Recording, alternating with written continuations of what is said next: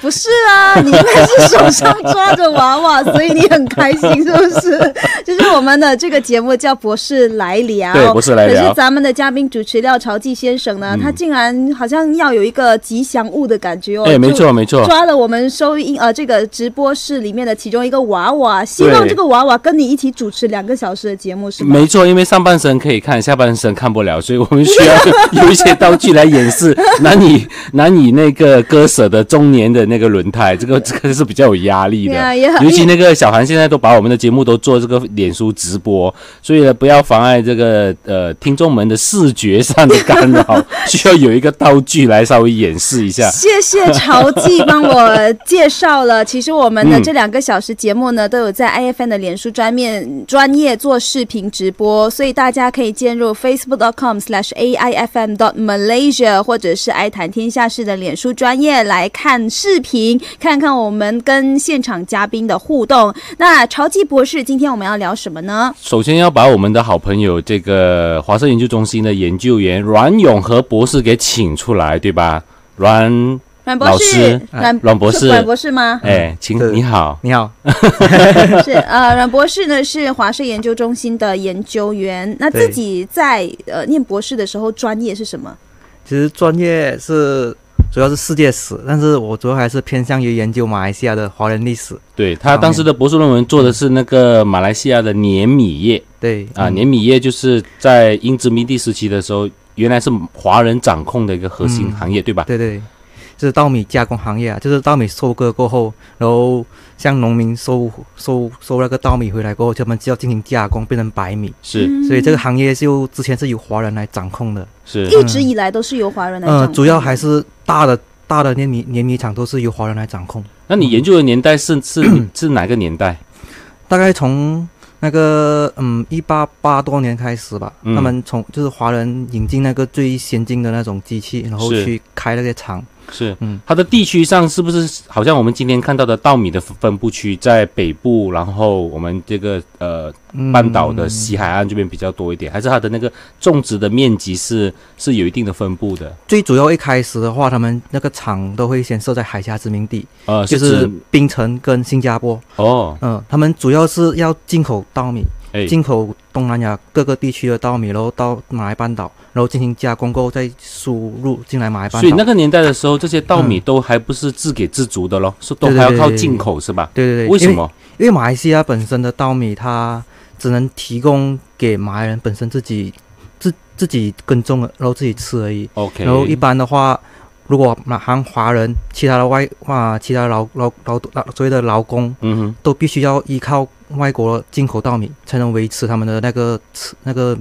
吃的那个问题。就如果不是自己种的话，基本上你的稻米都是从外国进口的。对对对，当时主要从哪些国家进口啊？主要是从泰国啦、越南啊、缅甸这些地方，甚至印度都会有。嗯，是，所以你的这个研究是从一八一八多年一直到、嗯。呃到呃二战了、到二战前，前对。二战前，嗯所以你得到什么样的一个研究的成果跟启发呢？最主要的是当时候的，因为华人他们是，尤其是他们要这个锡矿业嘛，是锡矿业。对他们要大大批的劳动者，但大批劳动者他们是马来西亚的那个大米是无法提供给他们吃的，是。所以他们很多华人商人他们就必须解决这个问题，所以他们就开开拓了这个这个产业，然后往，外面去收购这些稻米，嗯哼，然后都进行进口，然后再加工，然后再运到这些矿场去，让他们的整个运作，嗯、保持着一个稳定性的那个嗯运作。对，因为嗯他如果那个劳工没有米饭吃的话，对会会闹革命的。那二战之后呢？二战之后，主要是因为二战时期的时候，这些的米业基本上都给日军所控制了，嗯，所以整个格局基本上已经变化了。改变了。对，改变了然后二战之后，所以所有的东西都要重新再启动，所以是哦有不同的人去再去开启这个这个行业。所以你做的研究是到二战前，嗯然后得到的启发就就就是由于这个细米业的发展，嗯带动了这个碾米业，嗯，甚至是应该讲劳劳劳工输输入劳工输入，对。哦，劳工输入带动了这个嗯碾碾碾米业，也正是因为吃大米的嗯。主要还是以华人劳工为对，主，甚至印度。印度印度劳工，嗯对。所以后来的这个现象就导致了碾米业常在二战前都是被华人商家给垄断的，嗯，是吧？对，所以英资基本上那那个时候是就是英国资 英国资资资本嗯。当时是没有在这个米业占据什么样的那个角色的吗？它很多时候是提供那个类似厂家的那个机器的这个设备。机器跟设备。呃，他们是西方引进的嘛，然后他们一般上他们都会已经在缅甸那些地方基本上有开始设厂，嗯，然后但是他们还是会鼓励华人先开拓，因为这些东西他们不敢冒险，不然的话，他丢了下丢掉这样多资本过后，遇到很多问题的话，他们就很难去维持，所以他们希望是由华人去开拓这个新的行业，嗯，然后后来就控制华人，然后有找到一些法令去讲，哦，我我要控制你，这个法令是在二战前就发生，还是二战后呢？呃，主要还是在一战的时期吧一。战的时期，对，一战时期遇到的是进口的米已经遇到一些问题了，就说很多航说船线已经不能再再运了，就会停断停顿，所以很多时候那个米运不过来。嗯。所以这样子的话，英国他就开始政府就开始急了，因为华人在这个时候他把那个米价抬高，嗯，然后有些时候就遇到很多时候那个就不卖米，嗯。所以很多时候那个居民就遇到没有米的问题的话，他们就跑着动乱，所以英国人就怕了，所以就开始去控制，讲我要怎样去控制你们的稻米，然后然后又出现了一些什么类似于官办的碾米厂，嗯。嗯，所以现在就是呃由市场来控制这个碾米业。现在基本上都是政府去控控制这个对碾米业，是是那个管制的一个、嗯一个那个使用品。对其实永和的这个研究是有一个有一个切入点是非常有意思的。我们常常说这个海外华人的这个经济的这个发展，好像都把它当成是华人呃努力创造，然后累积资本，然后创造出财财富。但是我们往往忽略了一层，就是英国资本家在这个过程，或者英殖民地政府在这个嗯过过程里面，对于这个华人商家的发展的时候呢，是有一定的抑制的作用的。对所以他的博士论文是在这方面呢有他突出的一面。但今天我们找你来不是谈你的博士论文 我，正想说，虽然我们聊得很深入，是是是那个脉络很清晰。很清晰 Sorry，今天我们要聊的不是今天聊不是聊米米，OK，我 我们们聊的是是大米饭的一个嗯最最佳的那个配合的食物，叫做假币丹鸡。你你啊不敬。我们要聊的是马来半岛华人假币单的演变。是是是，那这个也是呃永和现在都在做的研究吗？，对这个华社在华社研究中心做的研究。嗯，华社研究中心我们本身也是个大计划了。嗯其实这个大计划主要是国家档案的一个雪龙方言帮群的一个，雪龙方言言帮群哦，就是说方言的这些会馆会馆，对对吧？好对。然后呃，假币谈现在是我的一个个人的一个小计划，暂时哦，嗯诶，就这个内容很，这个内容很很 丰富，我想要休息一下，然后接下来我们先谈一谈他们这个所所谓的雪龙方言班群跟嗯国家档案馆的这个关系，然后再来讲这个吃。你很会卖关子哈，点到我们今天的主题，你就要进歌了。先送给大家庾澄庆的这首歌曲《海啸》。那我们在脸书上面也做的视频直播，facebook.com/slash aifm dot malaysia，欢迎大家把它分享出去。听过的歌曲就是庾澄庆的这首歌曲《海啸》。那现场依然有廖朝记博士，还有这个永和博士，哎，首先感谢听众对对于我们的发音的那个指正，不是自给自足，是自给自足啊。当然，永和的名字那个“和”，我们一直在纠结要念，因为按照那个汉语拼音的字典哦，那个字要念成“霍”。对不起，那个字我连字典上面都找不到。对对对对哎，我找到的是要念成“霍”，但是嗯你又你选择把它念成“和”，是吧对，因为从小都是念和嘛，因为哦我之前的名字是和平的和，然后？OK，要是改了这个名字，就如果念或也哦，就是那种典型的什么缺了水要 加水。类似这样子的啊，对对对缺了人的意思，让廖博士来陪伴。然后今天我们要聊的是是马来半岛华人假币单的演变。嗯可是在这之前，刚才阮博士有提到你们组了一个什么方言群，是不是？对，方言方言帮群雪龙方言帮群群的一个研究计划，呃，简简简略说一下。它其实主要是透我们去档案局里面再挖出一些档案，就是就国家类似于照档案馆对片啊国，家档案馆哈，对，然后早期的英国殖民的那种档案啊，嗯去，看。他们就把那个类似于移山图鉴吧，哦，啊、就是把那些照片档案全部整理出来，就嗯让大家有机会的话去了解早期华人的一些演变吧，社会的，尤其是方圆帮群的一种变化。这这这方面的资料多吗？据我来讲的话，你看《移山图鉴》的话，它基本上已经做了三册，是这些图片实际上也是有相关的，嗯而且我现在在往档案局去找的话，至少还有类似于上千笔的一些档案让我们去发掘。所以有几千笔的档案。对，当然有些对，嗯然后这些档案都分布在档案馆的哪一些资料资料群里面呢？它是旧报刊吗？它其实主要的是应该是讲雪龙，应该是讲雪兰莪的那个嗯秘书档案资料秘料，书档案？最早期哦，或或者是他们一些图片那些东西，嗯，是是是，因为我们很多时候对这个呃方言群的研究，大部分嗯都是以自己的会馆的收藏、或者民间的收藏为主。对，很多时候我们都忽略了，其实国家档案馆里面嗯是有大量的材料的。对对，对所以你们这次的这个计划，主要是因为营运者要多出版几本这样的画册，还是有更大的书写的动机？嗯，现我们会现在现在会去找这个资料吧，然后资料再、再来去拟定这个工作的一个方方向的东西，是因为这些东西，因为资料还没有，我们没还没有找到完完整的，所以我们必须要去档案局跑了一趟是，把所有资料挖出来。是。当你说雪龙方言帮群的时候，嗯是包包括哪些方言？嗯，这个的话，我们当然是雪安呃啊，雪安的里面它有福建帮啊，有广东帮，有客家帮，这些方言帮群的话，甚至还有其他的帮群，所以我们嗯。都透过里面的一个群、一个资料去分析跟归类先，然后再来看哪个方群的档案资料比较多，哪个方群比较少，然后进行的一种归类过后，再再拟定要工作的一种嗯，进度吧。对这种，就是我们常说的这个学术研究的那种就辛劳的地方，大家看不到，大家看到看到的是那个作品的那个产生，它之间是需要大量的研究者，每一天都到档案馆里面去爬档案、梳理，然后复印、拍照什么对，选择出来之后，还要再去筛选，有些图能不能用，有些档案能不能用这些东西。然后还然。后还要对一些历史嗯事实的考证、对，啊，所以这个工作是很繁琐的。那这个又怎么样连去你研究假币单呢？终于绕回来。了，对啊，对啊，因为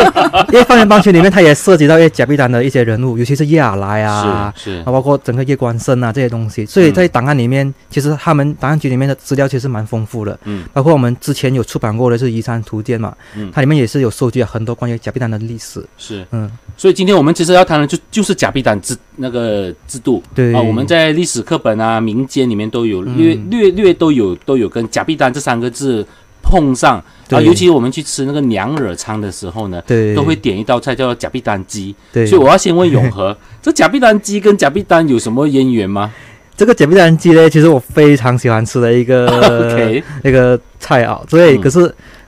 有没有关系，实际上其实很难去考究了。但是它名字上确实就是跟假币丹的这个名字是非常相同，而且它英文名字就是卡比丹，卡比丹，对，对，所以它也可能是说，诶，可能是一个假币蛋之前喜欢吃的一个一个食物。对，嗯可能是这样。嗯但是，请永和稍微跟我们讲一下，这个假币蛋制度是一个什么样的制度的那个制度？它其实是主要是在葡萄牙时期的时候就推出来，但是这个时期它其实不是委任各族群的一个领袖，OK，它其实是由葡萄牙的贵族去担任这个职位的。所以为什么叫比蛋？对，对，它的原文是葡萄牙文，对吧？它也是葡萄牙，甚至其实很多国家的语言上，他们这个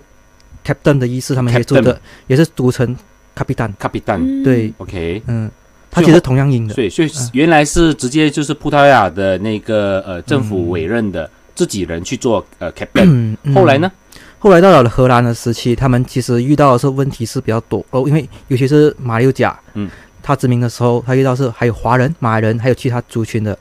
都他们语言上的不不同啊，沟通不了嘛，所以他们必须要有一个代表，嗯所以这个假币单他们就委任了他们的一个一个头啊各领袖的头去负责他们族群的一个事务。他像现在的什么职位啊？他如果讲的话，早期的话，他有点像嗯国会议员，也甚至也有一种像法官的意思。然后他们是在小事情，好像类似于华人的社群里面，他发生了什么纠纷，他们都会去审判，到底他们有什么啊？就是他们去找他们去去决定他们有没有犯错啦，什么东西，然后甚至民生的问题要反映给给嗯政府知道，他就都是靠他们去，就说他们是一种政府跟社群的一个中间者吧，是。就是因为我们知道现在沙捞越是还有这个假币单制度的，对对对对，那现在沙捞越的假币单制度跟这个过去的假币单制度的那个职能上有什么差别吗？他们以前的一个，因为他们现在属于属于一个嗯政府来为人的地方政府，就是现在的呃沙劳越的假币单嘛。对对对，所以他们基本上的这个等级已经开始不像以前那那么么高。对他们现在属算是属于附属于一个村长的一个以下吧，那就个村长以下的这样的一个政府委任的一一个个等级。一一个职位。对那应该负责的都是一些民生的一些小小的议题了，因为你还有村长嘛，对不对？当地如果遇到什么类似于水沟堵塞啦、路灯坏啊坏啦，然后马路有痛啊，可能他们都要去解决的好问题。像市议员的有工作点像市对对对民的工作的那个嗯职职能哦。可是以前的假币单是可能一个马六甲它有多少个假币单呢？是可能华族一个假币单吗？嗯还是说一个人来掌管整个马六甲的？对，就它啊管辖的范围是怎么样？而且？据我们就是普通的常识，我们都知道，假币丹当时就有点像是 华人社群某一某某某一地的华人社群的最高领袖了。是哦，就他的权位之高，又有收税的那个权利，又有嗯开办这个呃矿场的权利，嗯好像就是土皇帝的感觉的哈。对，最早期的话，好像荷兰人他们又殖民过后，他们就有委任了七位假币丹，而且是不不同族群的有包括马来人啊、华人啊，甚至葡萄牙人，嗯。还有现在一些黑皮肤的一些土族吧。黑皮肤的土族，嗯，可能他们不归类成马马来人类似，可能他们有自己的一个一个社群这样子。是是是，嗯，所以这个是比较特别，是他们我们现在所知道，很多时候讲到的是，诶，只有一个假币单行，类似一个族群的假华人只有华人，嗯，但实际上是很多族群都有。嗯，嗯，那到底这个角币单还有哪一些植物呢？我们就下一段再继续聊了。欢迎大家在我们的视频直播下面留言，facebook.com/aifm.malaysia，或者是 WhatsApp 到零幺幺幺零八九三八九三，不按牌理出牌送给你。欢迎继续回来。那接下来呢，继续请教阮博士。刚才我们谈到假币单的这个职能嘛，嗯能不能再详细的介绍一下，它到底具体做的是什么呢？它具体的功能，实际上他们有可能类似于村长，甚至也类似于法官，甚至警察的职务，因为他们会嗯啊根照不同的区域的需求而嗯，要他们做些什么东西。是村长应该比较低吧，因为他管辖的范围是一个比较大的范围，对对不对？嗯比如说你刚才提提到，就是呃，在半岛的时候呢，他们管他们管管辖不单只是小小的我们所谓的一个新一个一一个村，嗯它的地域比较广，对吧？对，他们甚至可能好像类似吉打，它可能是可以分成亚洛斯打跟古林，这些都有不同的假币单去管辖。就一个假币单管、嗯呃亚罗士达，嗯一个假币单管孤立，那是那就比村长还要也嗯也就是说不只有马六甲有假币对单，对对对。对，嗯。整个马来半岛跟我做的那个统计来讲的话，至少大概有现在有七十六位华人领袖当过华人假币单，你你指的就是在在马来半呃，岛，就是英属呃就是荷属时期的时候是吧？包括荷属到英属，对就是有七十六位华人假币，单，对二战前二战前嗯，在马来半岛担任华人嗯。担任过假币单的那个对对对。的那个呃位置，可是总的人数应该很多吧？就是只是华人，只是七十六个。对，华人只是七十六个，不包括其他族群。嗯，嗯，这个数目相当庞大了，就是尤其是吉兰丹，是它是江多州里面是最多假币单的，而且它是分布不同的区域，而且不同的籍贯，而且按籍贯去去分类的。就像他们是在沿海一带的话，他们是福建人比较多，他们是由福建人担任；如果在矿山的话，去矿工，他们是由客家人去担任，所以他们是不同区域有不同的的的一种功能，也有不同的籍贯去担任这个假币单。这委任都是当时的政府吧？比如说英英殖民地政府的，就由英殖民地政府来委任他，对，然后不如果马来马来马来土邦或者是马来苏邦这些东西，他们都是由苏丹去委任。由苏丹去委任。对，哦，可是我很难想象哎，一个人怎么样兼顾这么多事务呢？你看现在，如果说你说法庭法官好了，单单要审理，比如说这个村子里面个人的家事啊、什么事情啊，都已经很繁忙了，他怎么样兼顾这么多不同的职责呢？嗯，还是是因为那时候没有所谓的法律的概念，没有法庭，所以对没有办法，只能靠人。对，以前最早期的话，他们那个现我们现在所看到现代化的那个法院啊、嗯制度啊，还没办法呃规模化起来，所以很多时候贾碧丹他们扮演的角色是就很重叠性的。是所以英国人在殖民马来半岛之后，他们就有开始在推行这种法院的建设，这个制度化，所以有法庭的出现了过后，假币丹职位就开始慢慢的被取代了。嗯。然后这样子的话，他就已经开始不需要假币单职位，他只要嗯。所以在这个制度还没有盛行以前，假币单就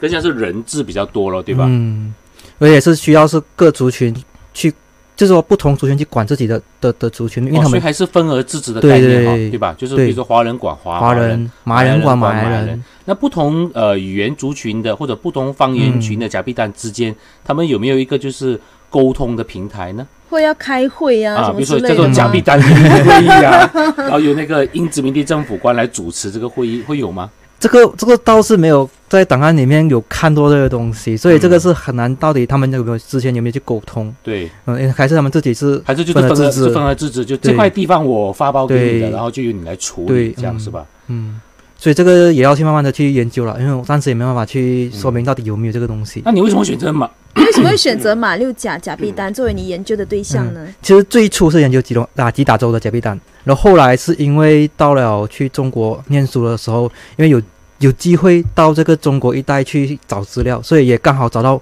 关于马六甲华人假币单的一些资料吧。哇，在中国找到，对对对，所以这样子的话就有新的突破跟新的材料，所以就可以去重新重构了整个马来西亚华人假币单的一个历史，包括马马马六甲的假币单有哪一些是我们比较熟悉的？最熟悉的话，应该讲是啊、郑方阳啊、郑方阳。刘伟金啊，因为他们这种他们两个是建了这个马六甲这个青云亭，嗯，嗯，还有一个是蔡世章，他们是建那个宝山亭的，是。嗯，然后还有那个，所以他们这几个人，还其实还有更多的，就大概有十三位了。对，所以他们其实这几个都是在保留了，我们现在可以看到的是宝山亭啊，包括张宝山啊，包括青云亭啊，这些都是他们建的或跟买下来的。是。嗯，然后你的田野经验里面，你发现了哪一些大家忽略的假币单？其实很多、啊，这包括陈其厚啦，然后呃曾其禄啦，嗯，呃郑英奎啦，这些其实还有很多，郑佛林这几个，这些是马六甲的假币单。对对对，啊、那可能嗯。华人比较熟悉的假币单就是叶芽对，那是吉隆坡。那是吉隆坡。吉，隆坡这里，它嗯。历史课本是有读到马六甲假币单，嗯。前面一两个名字是有隐约提到的，对。但是后来就因为它是跟那个青云亭有关系嘛，所对以主要是这几前面几位我们是略有所闻呐、对，但是详细的为这些呃马六甲的每个假币单做传，好像还比较少见，对吧对？，主要还是提到李伟金，哦，嗯，可是为什么中国会找到假币单的资料呢？因为主要是在中国的话，第一个是宗祠，嗯，第二就是族谱，这两个地方你都在在做深入的分析跟研究。嗯。所以那时候我在中国的话，还最最主要是找到好几本的族谱，嗯，然后去从中发现到有关于假币丹的这个历史的记载。哦，主要是这些人的在嗯。马、马来亚发达的事迹，嗯，会在他们的中国的族谱里面记载，所以你反而是看到这些记载的时候呢，再来回溯去建构这个当时他们在马六甲做假币丹的事迹，嗯。是这样子的吗？嗯。对，大概大概是这样子，因为嗯，假啊，他族谱里面甚至还有包括李伟金的族谱，他有讲过他之后之前之后有回过去就兼权去建那个宗祠。宗祠，对，这个族谱是有记载到这样子的东西，甚至也有讲过一些信是讲到，诶，李伟金他们曾经因为是因为反清复明嘛，所以也希望反反要反清复明啊，对他们因为反清复明嘛，所以逃到马六甲，所以但是他们要希望回过回过到马啊厦门去。那他们有写了一些信信件，然后从他们的一个信件里面去分析他们那种心情是怎样的，嗯。面对这个家破人亡的情况，然后我要回到去中国又怎样的一个心态，然后最后又为什么要选择落地生根在马六甲？是，嗯。像他们这些中国的材料有没有就是描述到当时马六甲的一些情况？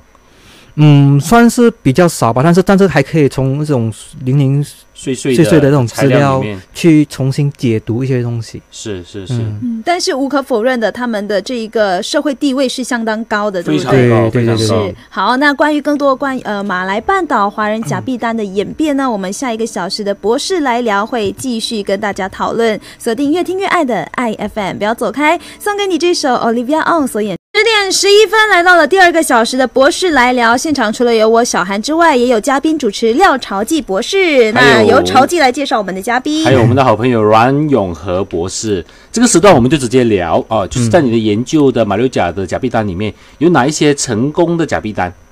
成功了吗？嗯，其实实际上马六甲的假币单基本上他们都算是其实蛮成功的一个案例了。其实，嗯嗯因为他们每个都其实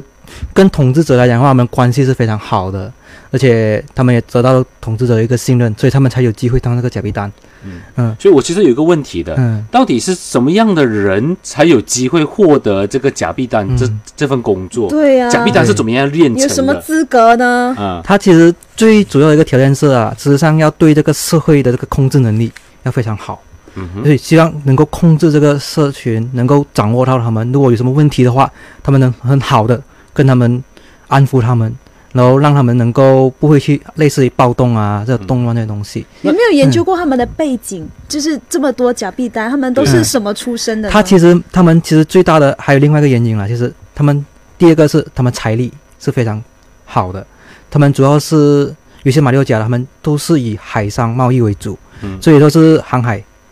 就是靠着那些嗯进出口货货品这些东西，所以他们基本上都是算是商人、有钱人，所以也对这个嗯这个整个当地的一个社群有着很好的一个控制能力，也让到他们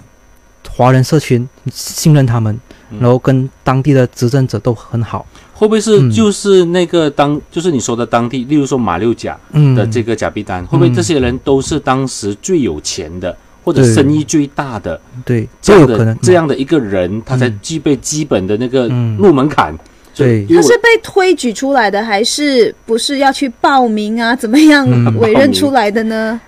因为马六甲的话，之前没有讲他们是怎样的委任，但是如果我回顾整个的一个马来半岛的一个假币丹的话，他们基本上都是很多时候都是以推举方式，就说有不同的社群或者是商会去推举一个人，包括吉隆坡，他们其实也是有推好几个人一起去竞选这个这个嗯职位的，嗯所以是由苏丹去决定到底哪一个人是最好的，嗯所以苏丹会去评估他们，诶，哪一个比较有能力去控制这个华人社会，然后去领导这个华人社会。然后他们哪个形象比较好，然后他们就对哪个比较有信任的话，那个最好，所以他们就会推举一个比较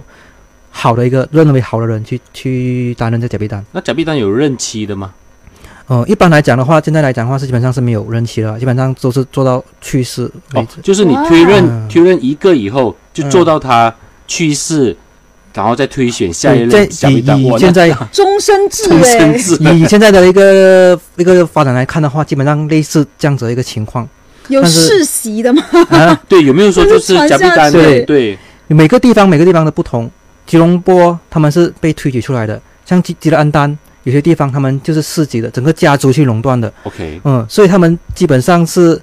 有些时候家族去世过后，一个一个一个假币丹去世过后，他是由他后后代去担任，就就有世袭的。对嗯，有些时候会出现一些小孩子的假币丹，但这个对于整个假币单制度来讲是非常不小孩子假币单就是类似溥仪的溥仪对的情况，小时候就被推上来，就是是爸爸突然间过过世，嗯。因为你是我的儿子，所以我把就是又就就继承了这个父亲假币单的位置。对这样子来讲话是一个很不健康的一个制度了，其实，嗯，嗯那刚才你也有提到有很多马六甲的假币单，其实都做的不错嘛。嗯，但是我相信他们除了是能够胜任之外，嗯想必也做了很多改革，或者是一些创新，或者是利民的政策啊。可不可以举一些例子？他们做了什么东西？像马六甲的话，它实际上他们那个时期啊，尤其是李伟提到李伟金嘛，他们那时候是李李伟金，对李还是刘？李，李伟金哈，嗯好，他们是嗯，当时是是遇到的是一个问题是嗯，国家已经灭亡，他们是逃难过来的，国家的灭亡是指是明朝灭亡，明朝灭亡，好所以所以他们就逃难到马六甲。但这个情况底下的时候，李伟金他们就为了要安抚这班的所谓的避难者，嗯。所以他们就可能建了一些庙啊，然后买了一些衣衫啊，让他们能够呃安抚他们的心情吧。嗯。类似他们可能到了一个地方，他们也所谓的人生地不熟，嗯，所以只能靠一个庙或者说一些一些神明的的保佑，类似起了一些庙啊，去让他们能够得到一个能够安抚他们的心情。所以你说的是李伟金当假币丹的时候，嗯，正好遇到明朝灭亡，所以有大批的这些明朝灭亡以后，担心因为明明到明到清是吧？嗯。就担心这个这个清清嗯。旗人统治会导导致一定的变对一些变化，变化，所以他们就逃逃到海外来，对。逃到海外就逃到马六甲来工作定居。对，他们一开始是避难啊，所以避难那个庙除了安抚他们之外，也是有一个类似于难民收容所的一个一个一个一个场所，嗯所以让他们逃难过后有就先到这个地方去暂住，类似嗯，才有一六一四年到一六八八年期间，对李维京成为了马六甲的假币单。嗯嗯，然后还有吗？还有其他的例子吗就？他安抚这些嗯从中国逃过来的这些、呃难民啊，所以可想而知，他的名望是相当高的，因对为他做的这些义举嘛。对，然后另外的话就是蔡世章吧，蔡蔡世章，蔡世章对他现在他他所刷苏琼，对。我在网上找到。是。对他为马六甲的一个贡献就是建立了这个宝山亭。宝山亭，对，因为他们他那时候的的一个情况是，他看到很多人在，尤其是清明节的时候，马六甲人嗯。他们都是上三宝山去清明嘛，扫墓嘛，嗯。但是他们没有一个地方让他们可以有机会休息，所以他们进这个三宝啊宝山亭的话，就是让他们在上山前或上山下山后嗯。有一个地方先休息，所以他们就，所以他看到这个情况过后，他们就嗯建了这个这个庙，去有让这些扫墓者有一个地方可以休息，包括他们类似于清明会下雨嘛，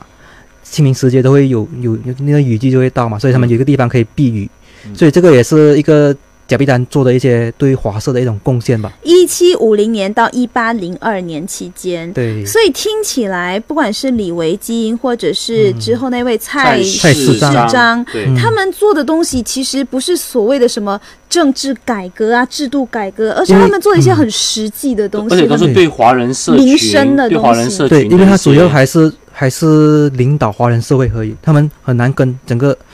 殖民者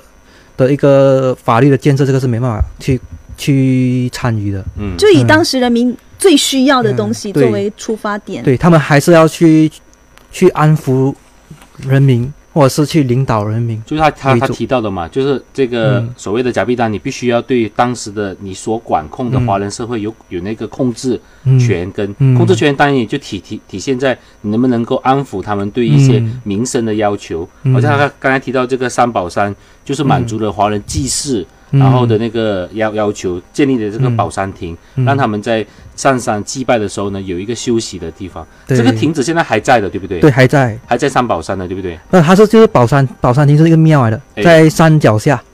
嗯，现在很多人就会把它误以为是镇河庙。嗯，嗯那当然有好的假币单，应该也有不太应该有失败的吧？对，应该有失败的。我们下一段继续聊。白安的歌曲《麦田捕手》，十点二十三分，欢迎继续回到博士来聊。啊，上一段呢，阮博士有提到三宝庙。然后呢，呃，三宝庙其实对于我们现代人来说，或者是对于马来西亚人来说，都是非常重要的历史古迹，是不是？对对对，现在基本上你到三宝庙的话，基本上看到很多中国游客都是成为一个旅旅游的一个重要必去的一个景点哦。三宝三宝庙还是三宝山？三宝庙三宝庙它的坐落的地点在哪里？在三宝山脚下，三宝山是在马六甲，对对吧？嗯，这也是一个以前我们那个年代是一个很重要的景点，嗯也是一个重要的一个抗争的场所。对。当时有发生过要把三宝山铲平，铲平，对。变成那个呃呃嗯发展物业。后来整个华社兴起了这个抢救宝山运运动我是那个年代长大的，所以我嗯。对你提到三宝山，我就有一点啊，我明白了。嗯。但是可能现在很多听众朋友们就不太理解三宝山或者是三宝庙这整个义山对于华人文化、哎华人历华人历史的意义在哪里？它其实三宝山，它其实见证了整个华人移居的一个历史的一个起点，尤其马六甲。嗯。它马六他是华人最早的一山嘛，他的墓碑最早的话可以追到一六多多年的话，就是明朝时期的一个墓碑，所以它是一个见证了从明朝明末开始的一个历史，尤其是华人他来到这个嗯马六甲之后的一个生活，然后包括他那边去世，然后在马来这个地方，所以他可以说明，他可以很有就是很有一个证据去证明华人在这个时期就在这边定居下来，然后死在这边，然后埋在这边，嗯。嗯，所以它一个历史它会体现出这啊，那我翻到翻到现在来讲的话，它里面大概有整万的那个超过上万的那个墓碑，墓碑，所以它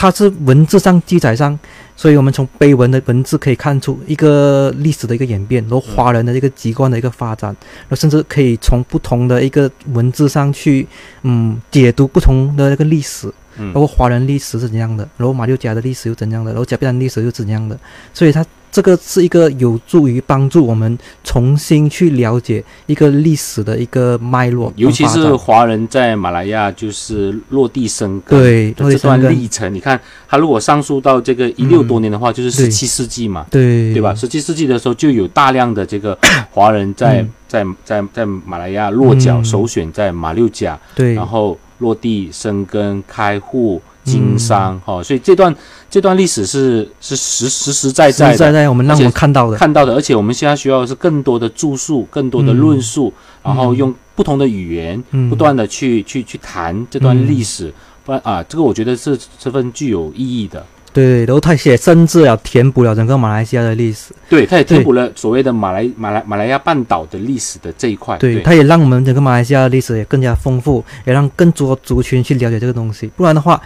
不然的话，马来西亚就只有马来人的历史或者其他族群的历史。但是如果有这个东西保留下来，能够见证，然后也填，也让我们整个历史更加丰富。对，嗯，它而且这个是也成为一个文化的史，而且这是事实，不是虚构出出来，的。对也不是我们随便虚构出来的一个例子对。。然后我知道这三宝嗯山他们每一年那个重阳节九月初九都会办一个登山的这样的一个活动，对，类似这个一山跑跑。这个、这个 是个我们在吉隆坡办的这个一山嗯跑跑的活、的活动，嗯，对，它其实这种活动，它其实是要让人家更加去嗯走进这个一山，然后减啊就消除他们那种对玉山的那种恐惧感。因为以前很多人就想，玉玉山我不敢走进去的，因为有什么阴森森的感觉，对，所以很多时候这个玉山就是荒废在那个地方。嗯，但是他他们现在是因为经过这个宝山运动。保护这个三宝山的运动之后，他们就去也也也去美化了这个义山，然后让人家有机会去跑步，甚至有这个活动去登山，嗯。然后让人家去接近了这个那个这个所谓的山，也了解山的文化，所以这样子的话，就可以让这个义山可以长久的啊、让啊走进人家的这个自然的生活的这个圈子里面，然后重新让人家了解马六甲这个历史。主要也是啊，小嗯。小孩，你看啊，我们人生在世啊，就是生命的流流程其实是很、嗯。很短暂的，跟历史的长河一比较，我们算得了嗯什么？反而是你留下来的这些碑文呢，嗯，就见证了一段这个历史长河中的一个时段。对，所以让更多人回到义山去走走看看，你会有一种历史时空交错的这样的一种瞬间的领悟。我常我常有这种感觉，对，嗯，是，当然呢，我们讲完了呃一些比较伟大、值得记录的、纪念的这些假币单之后呢，也谈到了这个三宝山、三宝庙的重要性。那下一段当然就要知道说哪一一些不称职的假币单又做了哪哪一些事情，然后呢，让我们好好的汲取这个教训。锁定越听越爱的爱 FM，不要走开。嗯，澎湃的歌曲，罗大佑的《加三》。刚才我们在播这首歌的时候，才在想，诶，好像有点像哦，我们的阮博士跟罗大佑有点像哦。侧脸很像罗大佑，就是。戴着眼镜的，比较斯文文青的样子，大家可以上到 IFM 的脸书看直播我。也戴眼镜啊，我们今天要聊的是马来半岛假币单的 演变，完全不想要附和你。那刚才我们就提到了假币单的这个职能啊，然后它的一些贡献，当然也应该会有一些不称职的假币单做的不。好的假币单有哪一些呢？据我研究的话啦，实际上我有发现到在吉打州的就是你的老家的，对，有一个假币单，它是在来自古林的那个假币单，嗯然后它是罗启利，罗启利，对，然后在我的研究当中，它实际上它跟执政者的那个关系其实是蛮好的，嗯 OK，但是但是他对华人的一个社群的一些控制能力，嗯嗯，跟社群的互动，包括跟英殖民，他他是跟苏丹的关系比较好吧，OK，然后跟英殖民的政府就关系比较，嗯，算是不僵太好。对，就说他们在互动当中，他们必须要的是一种合作，但是三方的互动咯，对不对？对但是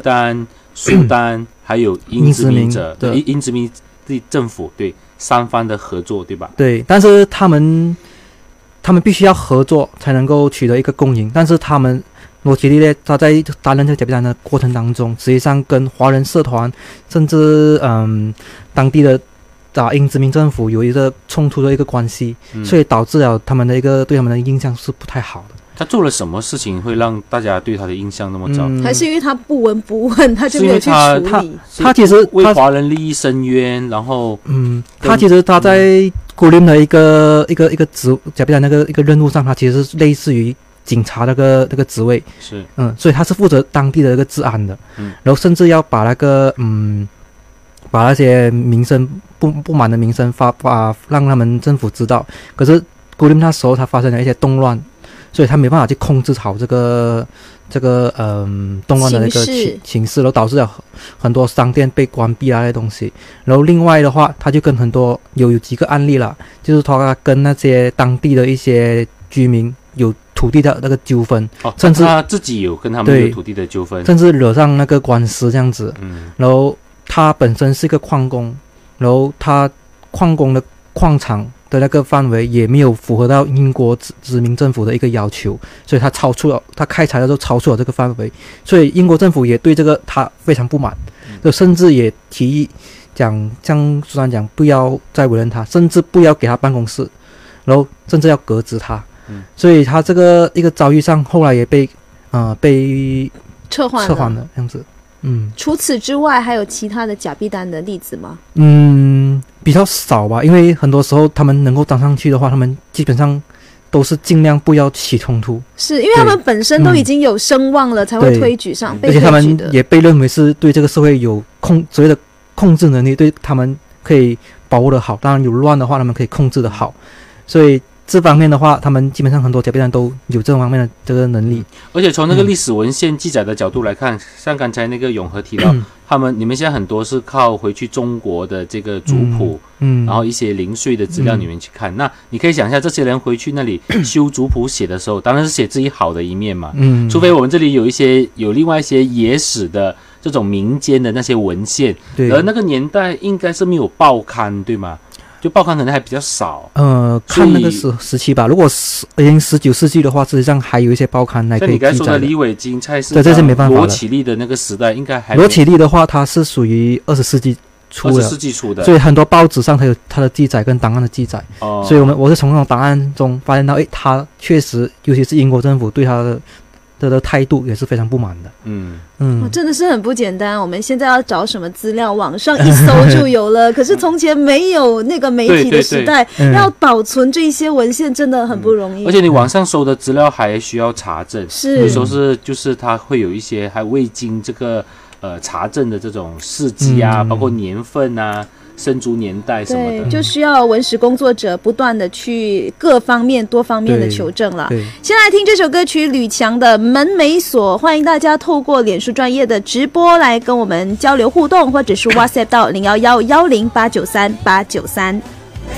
来到了最后一段的博士来聊，你好，我是小韩。我是廖朝记，那我们现场也有阮永和博士，一定要再三确认我没有念错你的名字哈。那这一段呢是我们的最后一段节目了，所以可能要请阮博士做一个总结了。对，就是我接一下那个那天他在新纪元大学做演讲的时候，一个学生问的那个问问问题哦，就是阮老师，就是我们研究这种历史研究，尤其研究假币单历史，这个是已经过去的一个历史，嗯，对于我们现当代到底有什么意义呢？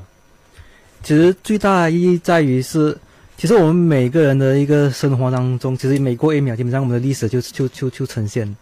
所以实际上哦每，每过一秒，对历史就呈现。过去就成为历就就史了。就成为历史了。换言之，其实我们就是活在历史的当当下。你上一个小时的博士来聊已经是历史了，哎，没错，对已经变成档案了。是对啊但是从这个历史去去解读呢，实际上是一个未来的一种借鉴。，OK，就像如果我们要去做些什么东西，都是参考这个历史，然后去做些什么东西。就像一个科学家爱迪生，他